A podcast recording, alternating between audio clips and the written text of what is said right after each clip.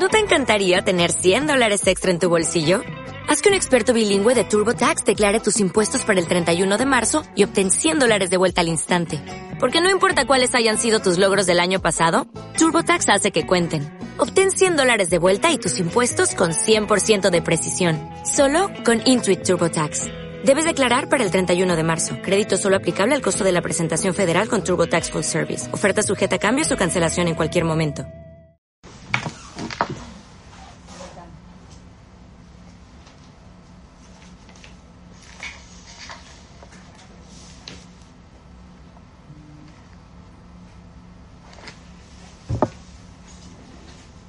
Buenas. Hola, ¿cómo están? Hola Lau. ¿Cómo están? Hola, bienvenidos. Vamos a, a ver si aparece Gaby. Vamos a invitarlo. Bienvenidos a la charla de microbiota, microbióticos, prebióticos. A ver. A ver si lo vemos a Gaby, si lo encontramos. A ver si está por acá. Mm, No, no lo encuentro. Acá, a ver.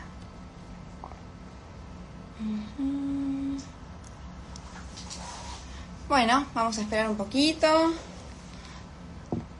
Bueno, a ver. A ver. No puedo invitarlo. No me sale invitarlo.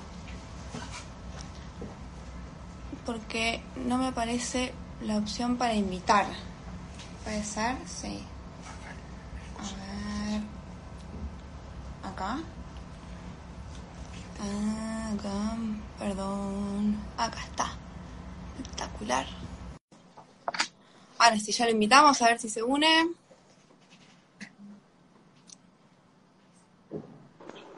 Hola Cecilia, Hola. Hola Gaby. me, ¿Cómo me estás? me invi- me- me invité yo. Te invitaste vos. Sí, me- se me estaba complicando un poquito. ¿Te diste cuenta, no? No hay problema. Sí, sí, no hay problema. No hay ¿Cómo problema. estás? Esperemos que la, bien, bien, que la conexión ande bien. Hoy ha sido un día fatal en Santa Fe, una tormenta fuerte, Sí, acá también. ¿eh? y paga, paga el pato la, la conectividad. Bueno, Pero bueno. podemos empezar por este, des- desactivar los comentarios, pero por ahora viene bien todo. Sí, Déjalo, déjalo, que la gente Sí, siempre podemos ir leyendo cosas. Sí, exacto. ¿Todo bien? Todo bien, todo bien, sí, sí, sí, sí. Mil, gracias, mil gracias por este espacio que nos estás dando, por tu tiempo, que sabemos que es re valioso, ¿sí? Te queremos agradecer Mira, el- desde el hospital para, por compartir aparte tus conocimientos, ¿sí? Este, Mira, el- yo siempre digo que, el agradecido soy yo en estos espacios de salud, porque yo trabajo en este tema del año 95. Si uno en el 95 le hab- hablaba en el ámbito médico de los probióticos, de los fermentados, nos miraban como diciendo, ¿de qué nos estás hablando? 25 años después la actitud es muy diferente, hay un- una apertura a hablar de estos temas, eh, por lo tanto, los espacios que se abran en estos, en pediatría, en gastroenterología, en nutrición, sobre todo nutrición en el ámbito hospitalario, para mí es un honor eh, el espacio. Así que Cada vez se está estudiando, te digo, esto de la microbiota, el uso de los probióticos para el tratamiento de enfermedades, en enfermedades hepáticas, en enfermedades renales, en paciente quirúrgico, crítico, o sea, cada vez hay más, más estudio de esto, así que nada, para nosotros, como te digo, es un honor. Un honor. No, mira, eh, y, un- y- y- y va a ser insospechable a dónde puede llegar. El, eh, a principios de año, la Asociación Gastroenterológica de Estados Unidos sacó una- unas guías sobre probióticos, sobre en qué, en qué áreas no están recomendados porque no hay evidencia suficiente y en dónde sí. Y donde más hay evidencia es en, en ciertas cepas de probióticos administradas a chicos que nacen prematuros con bajo peso hasta que la mamá le pueda dar la teta. Puede hacer la diferencia de la colitis necrotizante pero de una forma muy significativa. Entonces, esto 20 años atrás era impensable. Decir, voy a intervenir eh, con un microorganismo, porque sabemos que el intestino, sobre todo el recién nacido, es un lugar susceptible a ser colonizado.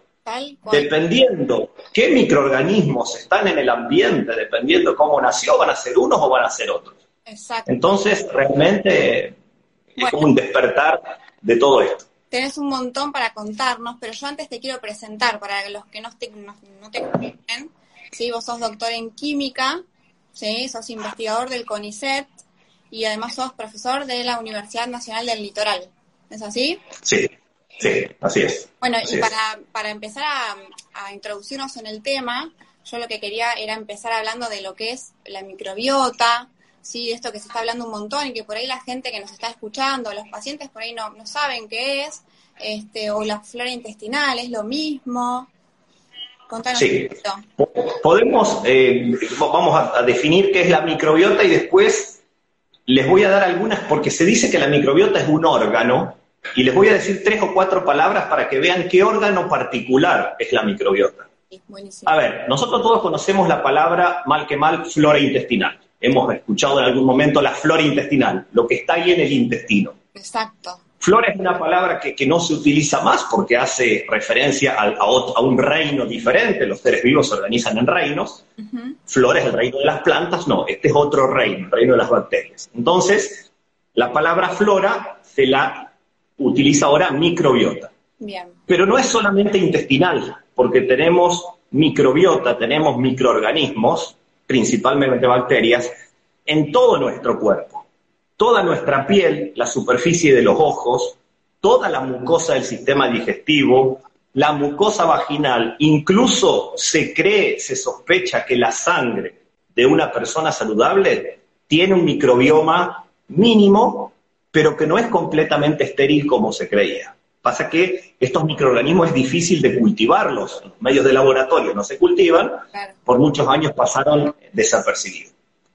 Entonces, ¿qué es la microbiota? Es el conjunto de microorganismos, principalmente bacterias, donde más cantidad hay, más concentración y más funciones ejercen, es en el intestino, ¿por qué? Porque están separadas por una línea de células de todo el sistema inmunológico. Para que la gente se haga una idea, yo tengo una pared de células, que es mi intestino, de un lado tengo bacterias y del otro lado tengo sistema inmunológico. O sea, son dos mundos, el mundo microbiano y el mundo de células inmunológicas, que se están comunicando permanentemente.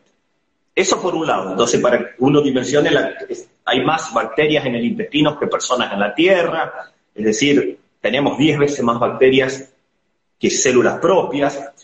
Y después se dice que la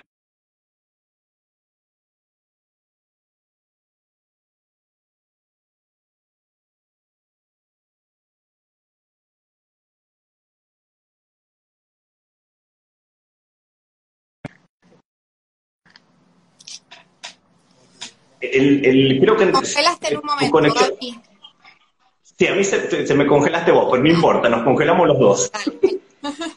Vamos, vamos, yo, veía que seguía.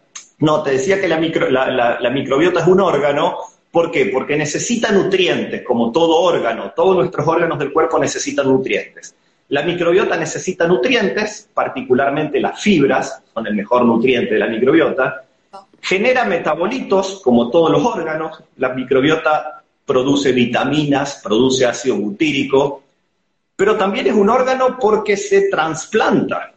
Esto podemos hablar dentro de un poco. Hay personas que llegan a un estadio tan eh, empobrecido de su microbiota que se puede trasplantar. Es el trasplante de microbiota intestinal o trasplante de materia fecal. Es un órgano diferente, por ejemplo, yo te digo el corazón y uno sabe la localización y se lo imagina, pero si yo te digo la microbiota es como un órgano invisible.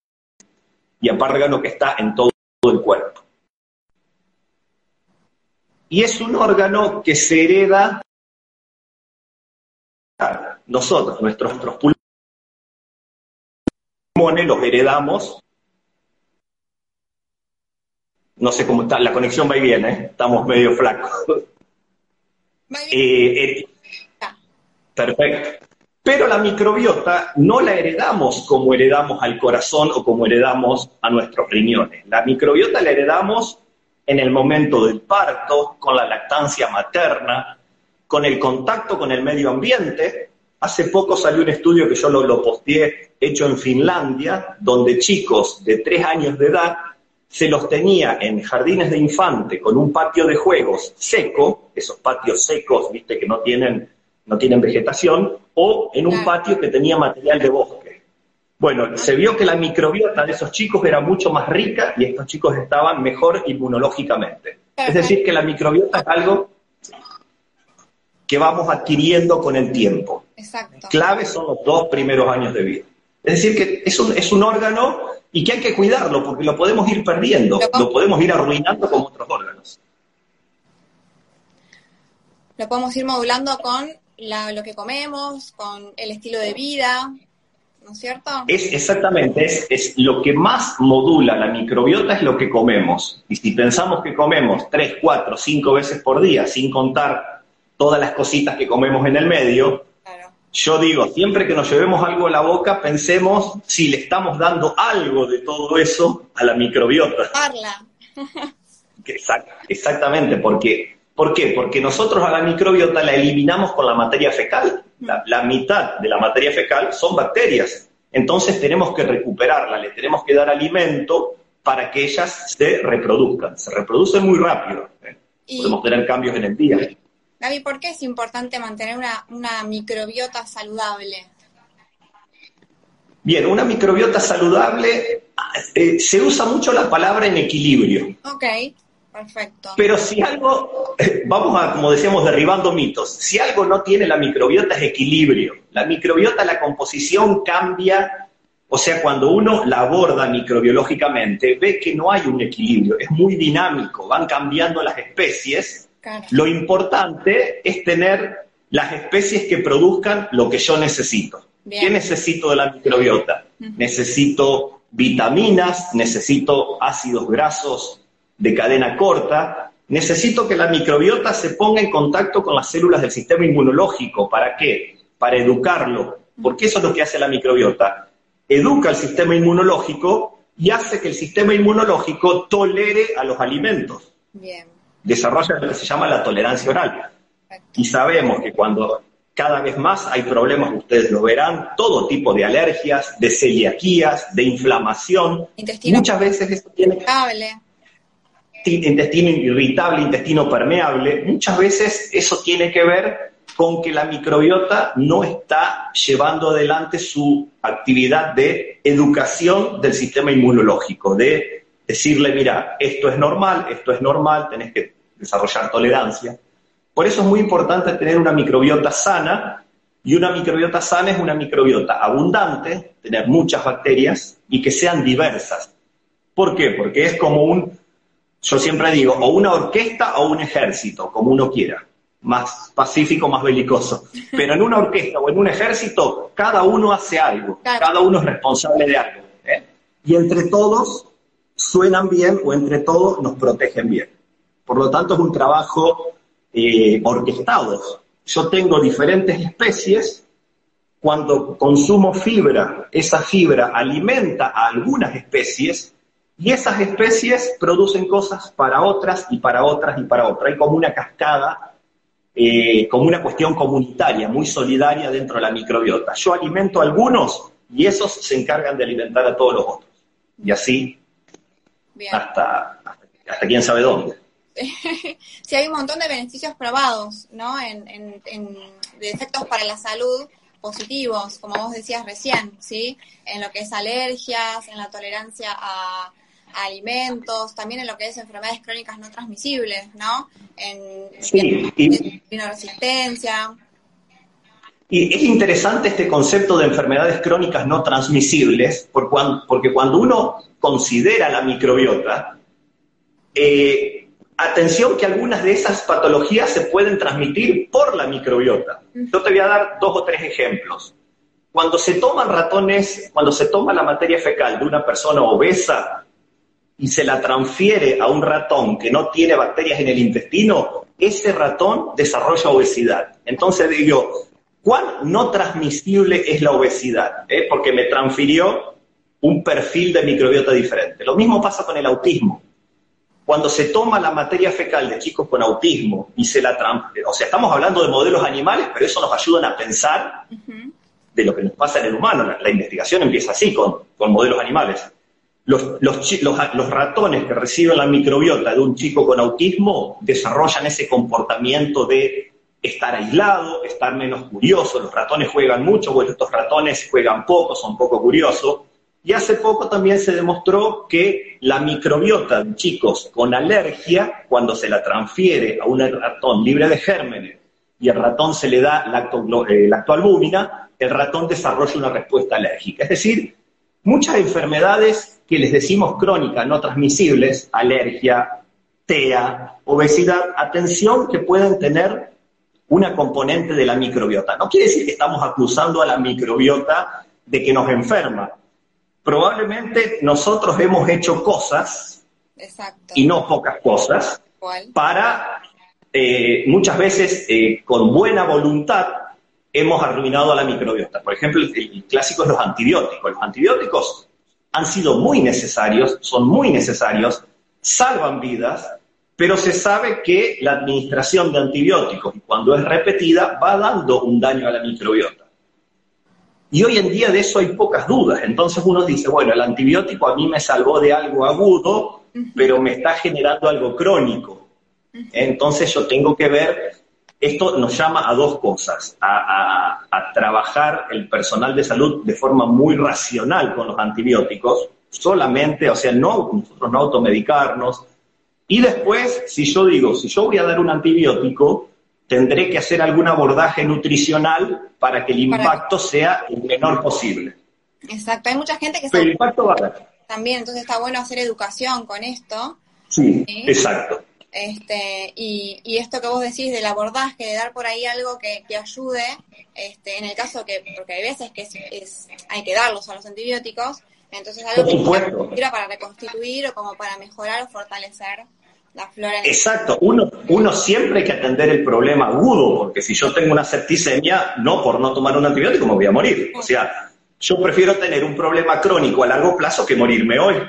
o sea que el antibiótico, eh, hay que, viste, hay que ponerlo todo en perspectiva, porque si dice, ah, vos sos anti-antibióticos, no, de ninguna manera. Tal cual, no. Eh, ¿Y qué, qué eh, hay que saber. Qué, qué, factores o qué cosas podemos este, tener a mano, qué cosas podemos incluir para, para ayudar a, tener una buena flora intestinal? Una flora intestinal. Bien, las medidas, yo siempre digo, arrancan incluso antes de que nosotros nacemos.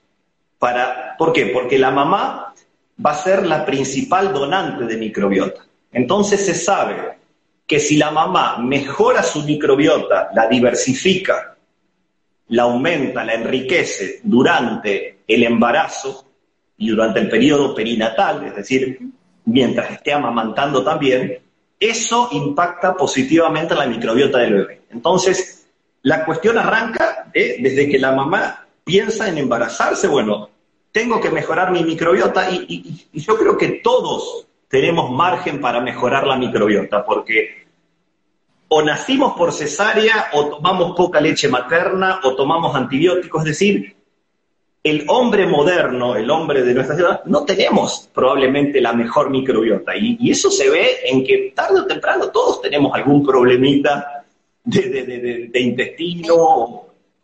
Entonces, eh, es, de pensar de que todos tenemos margen para mejorar la microbiota. Entonces, la mamá embarazada mejora su microbiota. En el momento del parto es muy importante la decisión, tratar de llegar a un parto vaginal cuando sea posible. La, la cesárea salva vidas, pero a veces la cantidad de cesáreas está muy por encima de la correlación entre, eh, muchas veces se hace por miedos infundados, por no sé qué cuestiones. Hay, a veces nosotros hemos hecho un estudio de leche materna acá en Santa Fe y cuando le preguntamos a las mamás, más del 60% habían tenido por cesárea. Yo digo, el Homo sapiens fue diseñado para otra cosa, me parece. Y cuando los bebés nacen por parto vaginal, eh, arrastran los lactobacilos de la vagina. La vagina de la mamá, una vagina saludable, eh, más del 99% son lactobacilos. Y esos lactobacilos que el bebé ingiere, lo que hacen es eh, bajar la tensión de oxígeno en el intestino del bebé para que aparezcan las bacterias anaeróbicas, es decir, preparan el intestino. Cuando el bebé nace por, por cesárea, toma microorganismos de la piel de la mamá, incluso hay un trabajo que muestra que toma microorganismos del ambiente del quirófano. Ah. Es sorprendente. Microorganismos que se descaman. Entonces uno dice, ya desde el vamos, ese bebé tiene una microbiota diferente. Y se sabe que esos bebés que nacen por cesárea tienen mayor probabilidad de tener todas estas cosas que decimos. Asma, alergias alimentarias, diabetes, sobrepeso, incluso trastornos de la conducta. Entonces uno dice, a ver, la cesárea cuando es necesaria, estrictamente. Y si, y si no hay otra, hay que apuntar a la medida que viene, que es la lactancia materna. La lactancia materna puede compensar en mucho lo, lo, lo, por supuesto que lo ideal es parto a término, con buen peso, vaginal, lactancia materna. Obvio. Ese es como el mejor regalo que un nene puede recibir. Tal cual, siempre que se pueda se va a preferir eso. En el caso de que el parto vaginal natural no se pueda y que haya una cesárea, en lo posible, este, la lactancia materna se va este, a aconsejar siempre. sí, y hay que sostenerla lo más que se pueda. La Organización Mundial de la Salud dice exclusiva seis meses y es posible sostenida hasta los dos años. Eh, ¿Por qué? Porque la leche materna, además de nutrientes, yo no soy nutricionista, pero soy químico y de, hablar con nutrientes, va cambiando su perfil nutricional a lo largo de la lactancia, dependiendo en los procedimientos, pero también cambia la, microbiota. Y, las, ¿De dónde salen las bacterias de la leche materna? Salen del intestino de la mamá. Está demostrado que hay células eh, particulares que toman las bacterias del intestino de la mamá, la transportan por vía linfática y la largan en la leche materna.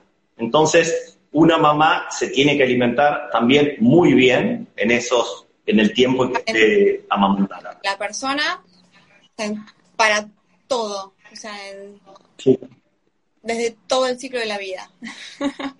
y después cuando uno empieza a comer, ya la responsabilidad es nuestra.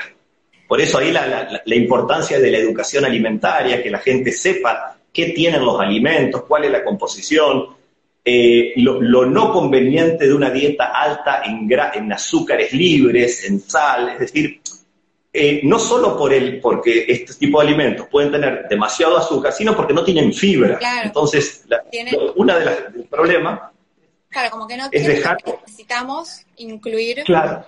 que, es, que es saludable.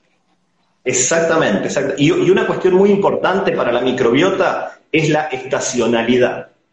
Esto se ha estudiado en, poblaciones menos urbanizadas que consumen, porque a ver, uno dice, a mí me gusta la, eh, yo voy a comer mucha fibra, voy a comer dos kilos de lechuga por día. Bueno, durante todo el año porque tengo lechuga todo el año.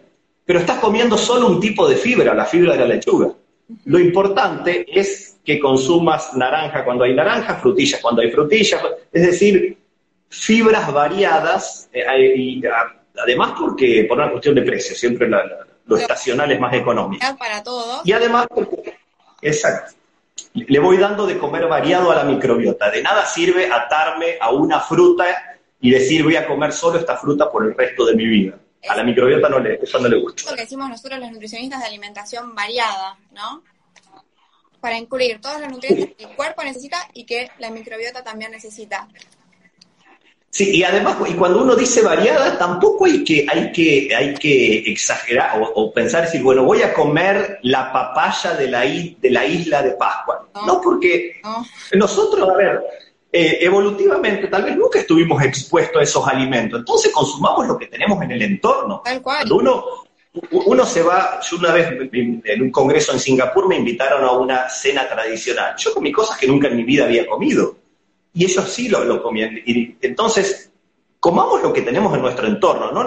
En aras de diversificar, no es necesario probablemente adquirir esa cosa exótica para incluir algo diferente. Con la variedad y la estacionalidad que tenemos a la vuelta, yo creo que es bastante, es suficiente. No, es necesario comer las 365 frutas que Brasil dice que tiene por día. Tal cual, tal cual. Entonces tenemos eh, fibra, o sea, como el prebiótico que le alimenta a la, a la bacteria. A la microbiota, sí. exactamente la microbiota, este, la fibra que la encontramos en las frutas, las verduras, cereales integrales, frutos secos, demás, y qué otros, qué otros alimentos podemos utilizar también para, para mejorar Bien, una, una, forma entonces em, es alimentar a la propia microbiota, a las bacterias que tenemos en el intestino. Y como vos dijiste, frutas, verduras, legumbres eh, van a aportar distintas fibras para esa microbiota. Pero, como decíamos que somos seres urbanos, seres occidentalizados, es probable que nuestra microbiota no sea lo más completa y, diversa. Entonces nos podemos ayudar incorporando alimentos que además tengan bacterias vivas, tengan bacterias que se sumen a las de nuestra microbiota para cumplir alguna de sus funciones. Y esto ahí entramos al mundo de los alimentos fermentados, que es algo que eh, con esta pandemia hubo como una explosión de interés, porque yo creo que es una, una conjunción de varias cosas. Los alimentos fermentados, la mayoría requiere de un cuidado, no es un tamagotchi, pero es algo parecido, porque necesito una cierta frecuencia para producirlo, porque son bacterias vivas que las tengo que mantener vivas. Entonces, en otra, a mí me pasaba, en otra época, eh, uno viaja, va, viene, y no tengo tiempo tal vez de hacer el yogur casero, de hacer el kefir, de hacer la kombucha. Ahora que nos tuvimos que quedar bastante tiempo en casa, muchos hicimos home office, teníamos ese tiempo para dedicarle para fermentar, para producir. Después porque también con esto de la pandemia se vio que muchas personas que contraían COVID y que tenían un estado inflamatorio de base, con el COVID la pasaban peor. Esa inflamación se potenciaba, se, se, hacían grave. Entonces se empezó a mirar a la microbiota cómo fortalecerla, porque la microbiota es una línea de defensa ante las infecciones por este virus, por cualquier virus y por bacterias patógenas. Y entonces eh, se los miró a los alimentos fermentados como una herramienta nutricional para mejorar la microbiota, aunque sea de forma transitoria, porque esto hay que decirlo. Los alimentos fermentados nos proveen bacterias durante el tiempo que los consumamos. Yo los dejo de consumir y esas bacterias se, eliminan del intestino. Eh, por lo tanto, consumir un alimento fermentado una vez por mes difícilmente tenga algún impacto positivo en la microbiota, pasa de paseo. Esto tiene que tener un consumo eh, sostenido en el tiempo. No hay una dosis, porque la gente pregunta, ¿cuánto puedo tomar de yogur o de kefir por día? Mira, no es, un alimento, no es un medicamento. Entonces, consumir lo que te guste, lo que toleres, lo que te acuerdes, eh, el que toleres, no quiere decir que pueda haber un efecto negativo en el consumo de alimentos fermentados, sino que si yo no estoy acostumbrado a consumir alimentos que tienen bacterias que se van a sumar a mi microbiota, que van a fermentar, si yo de un día para el otro me tomo un litro de yogur o un litro de kefir, probablemente pueda tener un malestar abdominal porque va a haber una fermentación que yo no tenía y que es normal. Entonces un poco esa microbiota se tiene que acostumbrar y uno dice, bueno, voy a empezar consumiendo medio vaso por día, un vaso por día. Hay gente que me dice, mira, yo me tomo dos litros de kefir por día no está mal, no, no, no hay peligro de, de, irse para el otro lado. Entonces, por eso les digo, es un alimento, lo que les guste, lo que toleren, lo que se acuerden. Claro, pero lo que es que el beneficio va a ser del consumo regular. Sí, de un consumo regular. Sí, hay un estudio muy interesante que salió también ahora que analiza en más de 14.000 personas, es enorme, un estudio de 14.000 personas, y clasifica a las personas según si consumen una vez por semana, entre tres y cinco y más de seis veces. Y se ve cómo hay un efecto de dosis en las personas que más regularmente consumen, eh, tienen mayor cantidad de lactobacilos en el intestino y tienen mayor cantidad de ácido linoleico conjugado, que es un protector cardiovascular. Bien. Eh, ¿hay algún beneficio probado del consumo de kefir? A ver, es buena pregunta. Eh, hay, eh, el kefir, para las personas que, no lo conocen, es, una bebida fermentada, también muy de moda, que, se hace, que puede ser kefir de leche o kefir de agua. ¿Por qué? Porque se hace con gránulos, con comunidades microbianas que fermentan la leche o que fermentan el agua con azúcar mascabo. ¿eh? Hay bacterias, hay levaduras. Cuando uno toma kefires de distintos lugares y los analiza microbiológicamente, son todos distintos. Todos tienen bacterias diferentes.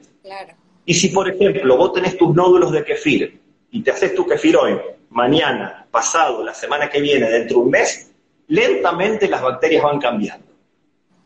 ¿Qué quiero decir con esto? Que tienen una microbiota que no conocemos y que es variable.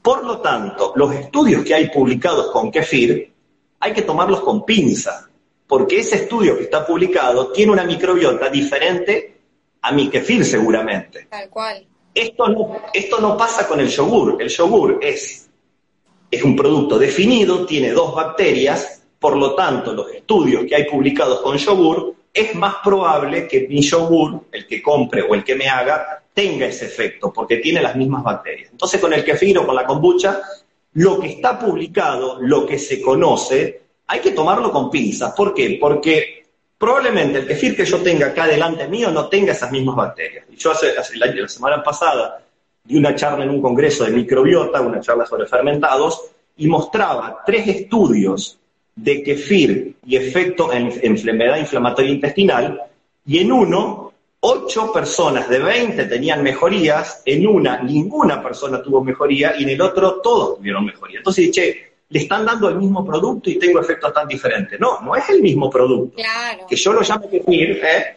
no quiere decir que sea el mismo producto. Entonces, ¿cuál es la conclusión? Tenemos que moderar las expectativas de un producto que yo no conozco la composición microbiológica y además que sé que cambia a lo largo del tiempo.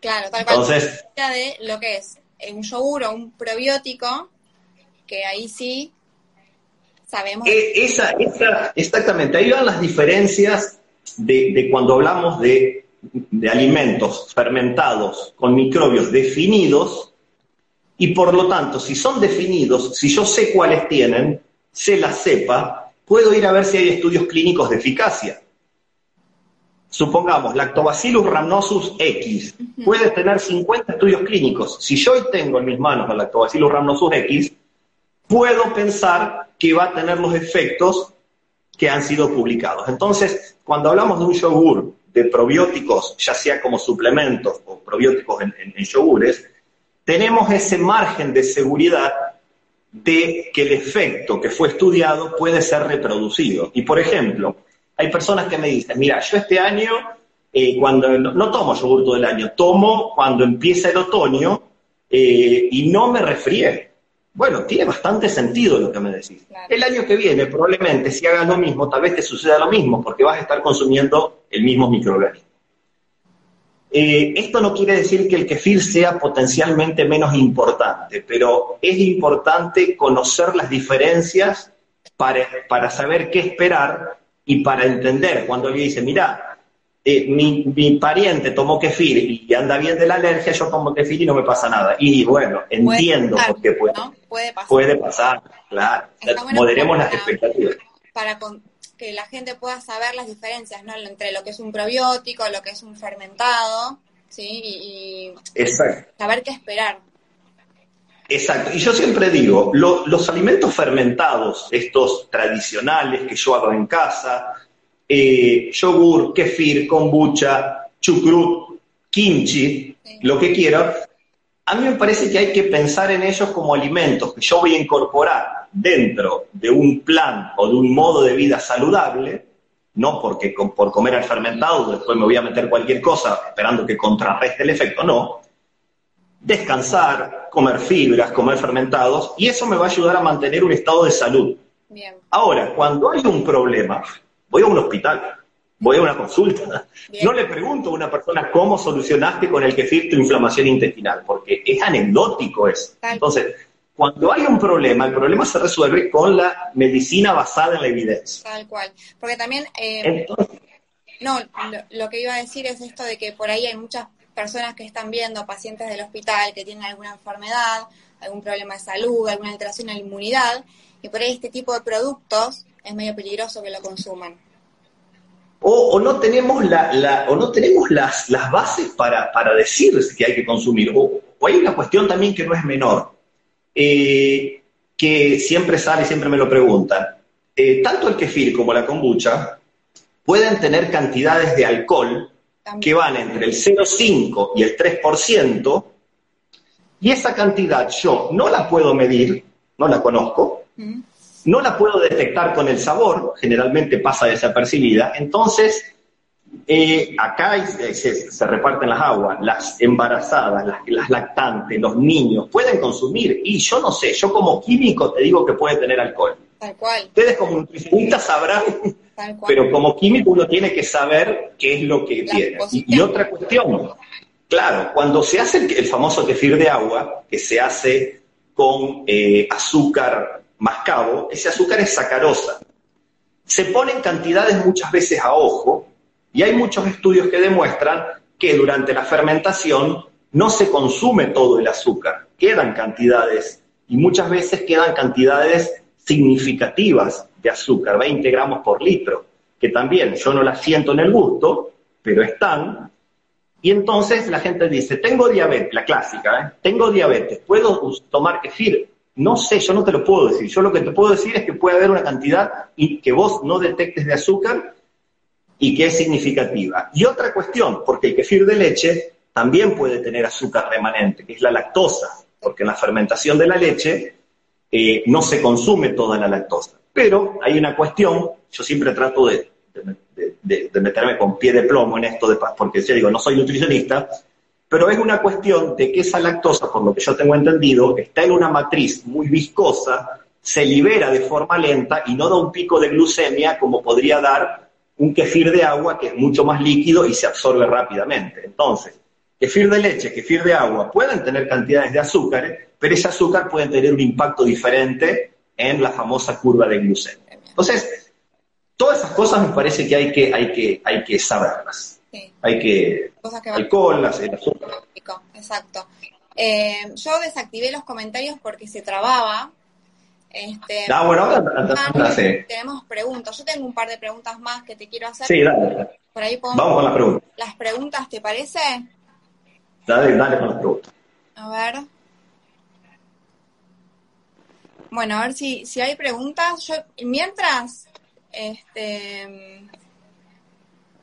¿Eh? Sí, sí, las que quieran hacer. Quiero preguntar, ¿qué es un mito? que, se escucha mucho esto de, del yogur y el síndrome urémico hemolítico, Gaby. Ah, sí. eso, mira, esa es una. Sí, es muy buena pregunta. A ver, el síndrome, rápidamente, el síndrome hemolítico es una patología renal grave que la causa una toxina producida por una bacteria que nos infecta. Esa bacteria, esa bacteria que se llama Escherichia coli, no es una única, hay como una familia de bacterias. Eh, pueden estar en muchos lugares. Puede estar en el intestino de los mamíferos, puede estar en nuestros intestinos, nuestros intestinos, y en el caso de, los, de las vacas puede pasar a la leche o a la carne. ¿Cuál es el peligro? La carne molida mal cocida. Ese es el principal. una hamburguesa, una albóndiga que quede roja adentro, un bife, un bife rojo adentro no es problema, porque la bacteria no penetra la carne, sino que está en la carne molida. Exacto. Cuando está en la superficie, cuando yo lo, le doy vuelta y vuelta al bife, está también.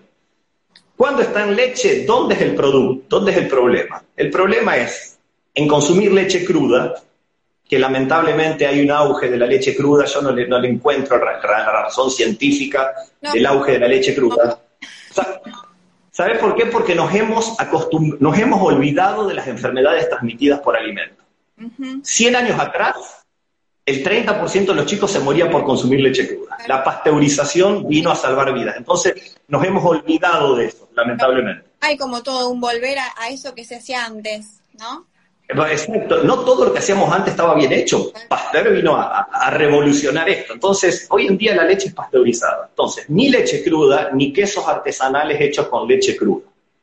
Ahora, cuando la leche va a la industria, ¿cómo? Ni embutidos artesanales. Eh, claro, tiene que estar, eh, eh, eso está entonces, pero tiene que estar fiscalizado. Cuando la leche llega a la industria, sufre un tratamiento térmico de pasteurización a alta temperatura que inhibe a todos los patógenos. Y la industria ha desarrollado y esto también es algo que los consumidores en general no lo saben, han desarrollado sistemas de pasteurización y de control de calidad con una eficiencia altísima y con unos controles enormes que nosotros no, ni siquiera podemos imaginarlo ni hacer en casa. Entonces la leche llega a la industria, se pasteuriza, se pone en tanques, se formula para hacer el yogur, se vuelve a pasteurizar, es decir, tiene dos procesos térmicos. Es, ayer hablamos con Juan Oteiza, que es especialista en seguridad alimentaria. Yo no puedo decir que no puede sobrevivir una Escherichia coli, pero es altísimamente improbable, pero y cuando digo altísimamente es altísimamente improbable que sobreviva. El yogur se fermenta y va a cadena de frío. El gran problema de la gente, o la, gran misterio, es qué pasa cuando se interrumpe de forma temporal la cadena de frío. Dice, si yo dejé el, yogur afuera de la heladera, puede crecer la Escherichia coli del síndrome urémico hemolítico. Digo, señores, no puede crecer algo que está muerto. No puede haber generación espontánea. Exacto. y, otra cuestión, eh, un, un, corte, una interrupción momentánea de la cadena de frío en un yogur no es ningún problema. Y yo les doy este ejemplo. En la industria el yogur se hace en seis horas porque se usan bacterias en, alta cantidad y rápida y se refrigera. Yo en mi casa el yogur, cuando lo hago casero, lo dejo 12 o 14 horas fermentando. Es decir, que el yogur casero tiene mayor tiempo dispuesto a temperatura alta y no es ningún problema. Entonces, cuando queda por un par de horas fuera de la heladera, la acidez hace que no pueda crecer nada, eh, primero porque no está, y segundo por la acidez. Y yo creo que focalizar la atención en el yogur, en el yogur, el yogur nos ha sacado la atención del lavado de manos, por ejemplo. Muchas, muchas, eh, muchas veces eh, somos propios transmisores, tocamos alimentos para los chicos, y la mayoría, o otra cuestión que también hablaba Juan Oteiza, el, el tema de ir a las granjas, esta, visitar animales de granja y no lavarse las manos. Entonces, y, otro para, cerrar un poco el, tema este, pasamos a otro tema. Imagínate que un tanque de fermentación en una industria puede tener 60.000 litros. De ahí pueden salir 300.000 yogures. Imagínate 300.000 yogures contaminados, el, el brote epidemiológico que harían. Y cuando uno va a los casos, son 300, 350 casos en el país en el año distribuidos geográficamente. Es altísimamente improbable que venga eh, por una cuestión sumatoria de improbabilidades. Doble pasteurización, fermentación, eh, pero bueno, eh, lamentablemente ahí eso está bastante arraigado y bueno, es, educación. En microbiología falta mucha. Gaby, la cantidad de preguntas no me dan los ojos para leer. pasan, pasan, pasan. Mis secretarias me están ayudando. Los carteles. Se ponen los carteles. Tremendo. Eh, y también hay muchos agradecimientos y eh, nada, felicitaciones por el y que les eh, nada, están contentos con, con el vive, con tu explicación tan clara de todo. ¿Alguna de las preguntas? Hay mucha gente. De masa madre, ¿qué nos podés decir? De masa madre sé poco y nada, pero el hecho, a ver, la masa madre es como una fermentación prolongada del pan, y por lo tanto al ser prolongada, uno le da la oportunidad de que aparezcan, además de las levaduras, aparecen bacterias lácticas. Perfecto. Esta fermentación prolongada actúa también sobre muchas proteínas que a veces nos cuestan digerir, por lo tanto un pan de masa madre se digiere mejor. ¿Por qué? Porque parte del trabajo lo hicieron las bacterias, en la, digestión de, esas proteínas.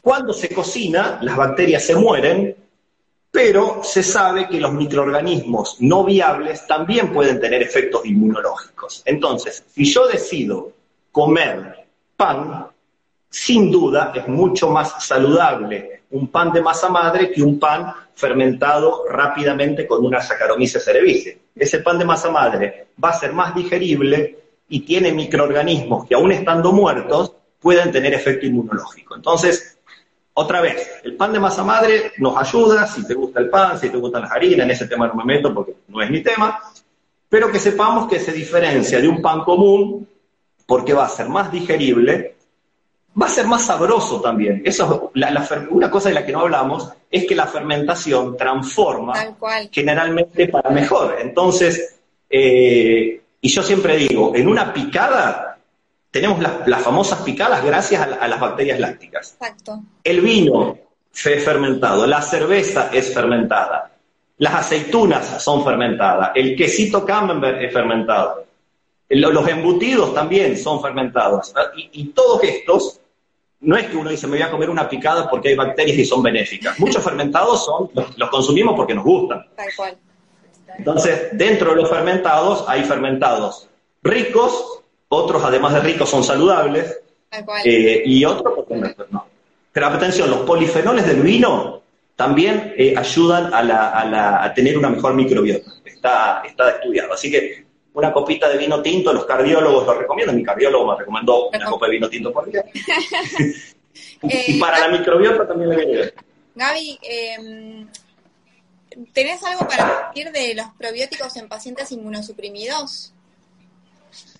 Es, excelente pregunta. Ahí em, lo, que, lo que no se puede hacer es generalizar y voy a decir, le voy a dar cualquier probiótico. Yo personalmente creo que todos los probióticos son seguros.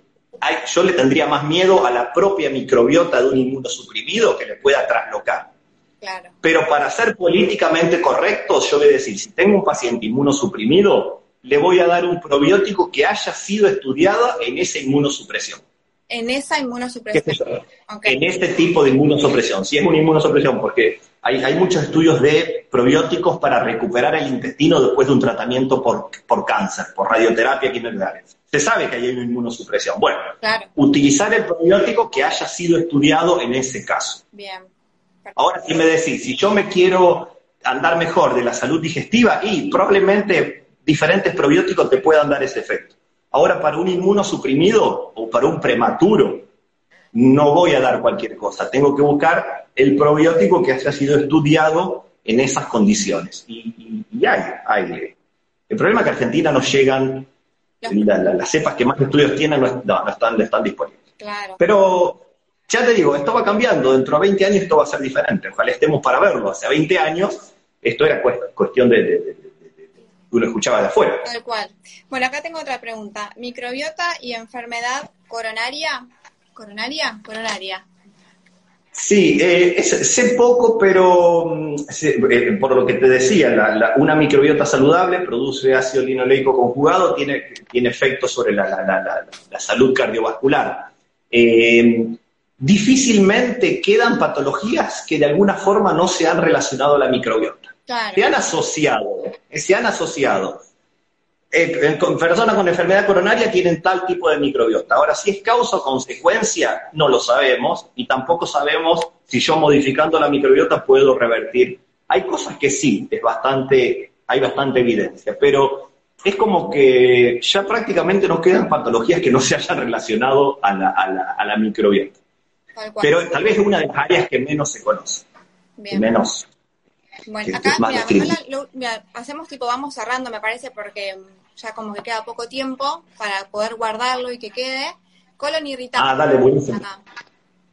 Colon irritable, mira, hay una, hay una mezcla de probióticos que yo lo voy a hacer un posteo en estos días, no con ánimo de hacer publicidad, porque yo jamás hago publicidad de ningún probiótico, pero para demostrar que hay probióticos que han sido diseñados y que han sido estudiados para cosas muy específicas como esta. Y esto pasó porque hay un matrimonio acá en Santa Fe que tiene la nena con un problema intestinal. Yo les, les comenté de esta cepa, de, este, de, esta mezcla de probióticos, ellos los trajeron de afuera, se lo están dando a la nena, eh, y tiene estudios clínicos para enfermedad inflamatoria intestinal. Entonces, eh, ahí una persona, primero, con enfermedad inflamatoria intestinal, va a un gastroenterólogo. Claro. Y probablemente el gastroenterólogo tenga la apertura para decir, además del tratamiento que te voy a dar, vamos a sumar este probiótico. El probiótico seguramente no va a ser la solución, pero va a ser una herramienta más que en algunas personas puede andar muy bien y en otras personas no le puede hacer nada. Lo que difícilmente es que te hagan mal, porque son microorganismos nativos de nuestra microbiota. Entonces, para eso hay un probiótico, el que le interesa se llama BCL 3, BSL3, tiene nivel de metaanálisis, eh, de, eficacia, no se consigue en Argentina. Eh, yo voy a hacer un posteo porque los papás me habían mandado una muestra para eh, ver si tenía las bacterias viables, y estaban viables. Estaban bien. Bien, Bárbaro. Gaby, eh, ¿te parece que para ir cerrando, como redondeemos esto de cómo, este, cómo hacer para este, tener una microbiota estable en el adulto, sí. equilibrio? Sí, exacto. Vamos a, vamos a separarlo en dos etapas. Una etapa es los mil primeros días, los famosos mil primeros días. Digamos cinco o seis cositas. La mamá, la mejor alimentación posible en el embarazo y en la lactancia en el embarazo y la lactancia. Tratar de apuntar a un parto vaginal, tratar de la lactancia materna sostenerla lo mayor posible. Si hay que dar antibióticos, que sea una decisión absolutamente racional. Hay un trabajo hace poco que mostraba que la cantidad de veces que un nene recibe antibióticos en los primeros años de vida es proporcional a la cantidad de alergias y de distintos problemas que tiene. Entonces, si vamos a dar antibióticos, estemos preparados para que algo pueda pasar y tener alguna otra. Eh, y la exposición al ambiente. Necesitamos estar en contacto con un ambiente microbiano. Jugar en el jardín, salir, respirar, tocar, dejar que la persona tenga, que el bebé tenga contacto. Eso en los primeros mil días. Y después está nuestra responsabilidad de identificar los alimentos que nutren a nuestra microbiota, frutas, verduras, legumbres, comer estacional, comer variado. Hay estudios que muestran que personas que consumen 30 plantas diferentes por mes respecto a las que consumen solo 10, tienen una microbiota mucho mejor. Ahora después uno va a la verdulería y empieza a contar cuáles, qué es lo que como, cuántas como por mes de diferente. Bueno, diversificar. Eh, los antibióticos, los antiácidos no hablamos, pero también el antiácido, no hacerse tan amigo eh, hay la curva de, prescripción de antiácidos va en aumento, mientras que la necesidad real sigue siendo la misma. Así muchas veces tomamos por cualquier cosa. Los antiácidos producen una modificación del pH del intestino y muchas veces terminan con un sobrecrecimiento intestinal.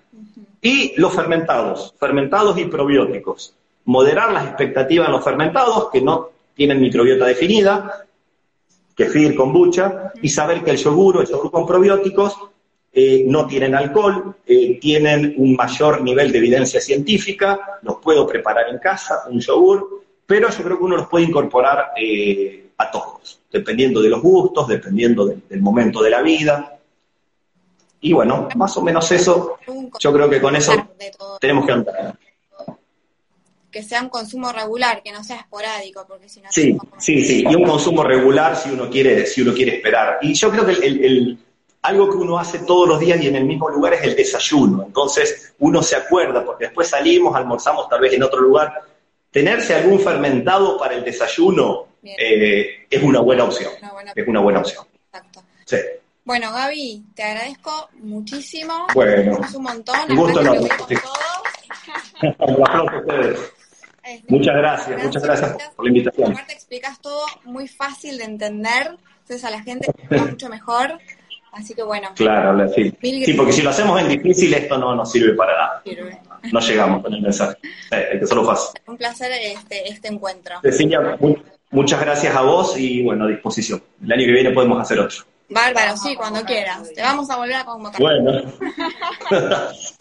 bueno, Celia, muchísimas gracias, gente. Ves, que anden bien. Hasta luego. Chao. Bueno. Bueno, gente, espero que les haya gustado. Esto queda guardado, sí, lo vamos a guardar. Así que los esperamos para que lo vuelvan a ver, para que lo compartan. Y lo vamos cerrando. Pero no sé cómo se cierra.